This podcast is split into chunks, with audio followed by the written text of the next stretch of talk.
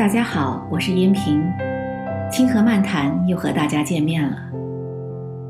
在生活和工作中，面对已然决定或必须要做的事情时，大多数人都有拖延、推迟实行的坏毛病，总是推三推四，拖宕时日。所不同的就是程度深浅和时日长短不一。坦诚的讲，以前的我也有做事拖拉的坏毛病，这给我的生活和工作带来了诸多的困扰，有时甚至让我沮丧、不知所措。后来通过学习和咨询，让我明白了，拖延这种不良习惯是可以战胜的，也是可以根除并粉碎的。毫无疑问。拖延这种坏毛病，叫我们的大量宝贵的时间白白的浪费掉了。根据有关专家学者的调查表明，一个人每一天平均浪费约四个小时，一年浪费约五十多天的大好时光。你知道吗？五十多天可以让我们做很多事情啊！现在。既然知道拖延症居然浪费那么多人生美好的光阴，那我们更没有理由不去寻找战胜拖延症这种坏毛病的妙方良药，以使我们的人生更有生趣，更加美好。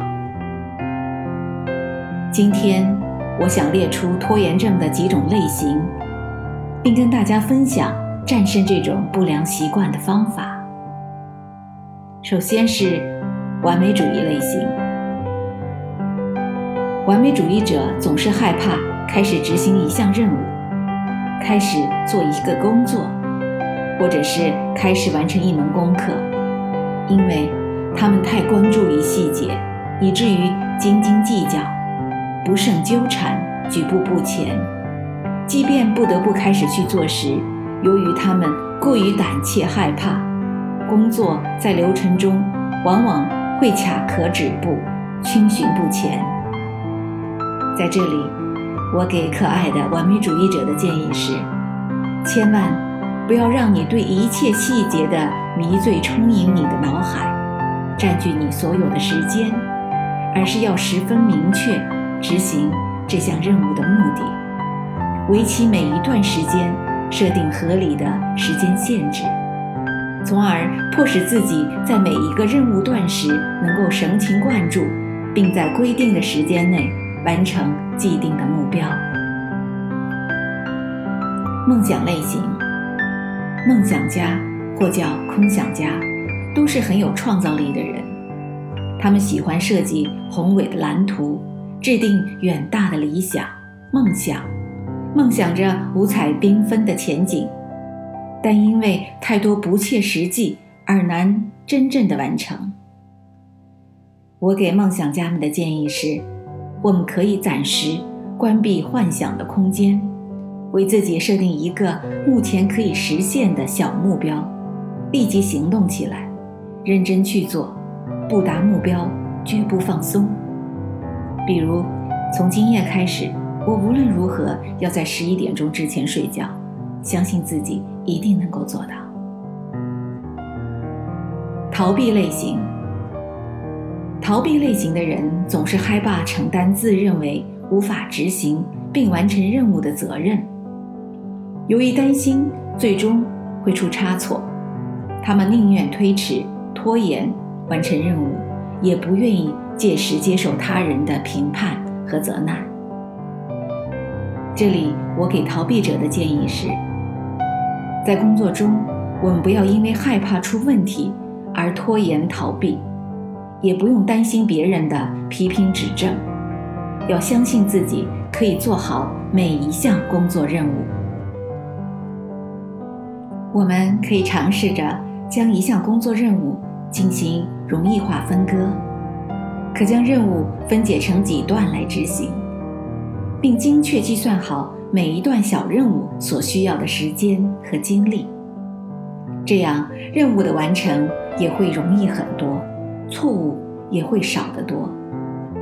我们的自信也会逐渐增长，智慧、勇气自然就会大有长进。